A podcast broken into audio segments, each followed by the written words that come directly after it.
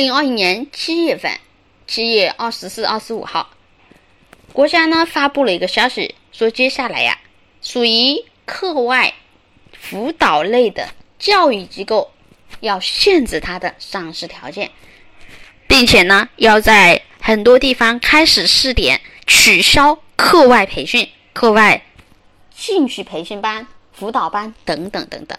这个消息一出啊。股市周一直接来了一个百点下跌，很多股友都在笑谈说：“好啊，接下来孩子们不用补课了，校外辅导崩盘了。比如像中公教育、教育类的新东方都已经杀跌的找不到妈了。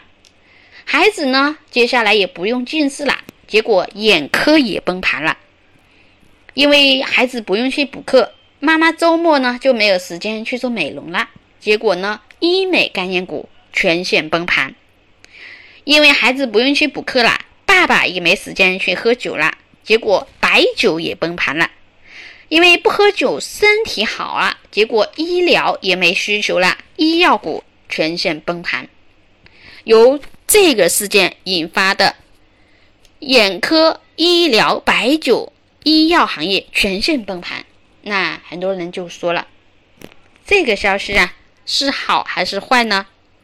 其实啊，近年来大家都知道啊，我们说中国人的三座大山，一个是房子，那房子一直在调控，房子房价打不下来呀，没办法，对吧？那怎么办？第二座大山就是教育，孩子的教育啊，有些人可能孩子去上个什么补习班、培训班、兴趣班，一年下来十几万呢，大家想一想。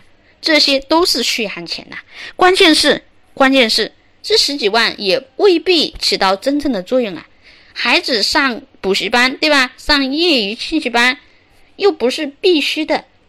但是呢，这种攀比的心理，对吧？你家孩子有，我家孩子也要有这种攀比心理，让让很多父母啊无暇顾及这些，结果呢，导致对吧？家庭的这个经济压力非常巨大，也在进一步导致。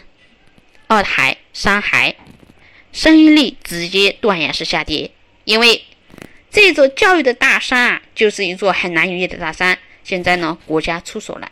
其实啊，从我们中国的民间老百姓幸福角度来讲，好，这是一个好事啊，这是个好事。当然，利空就是校外辅导的这种教育机构、眼科，对吧？这些相关的个股，当然啊，洋洋认为是短期利空。不用太过于悲观。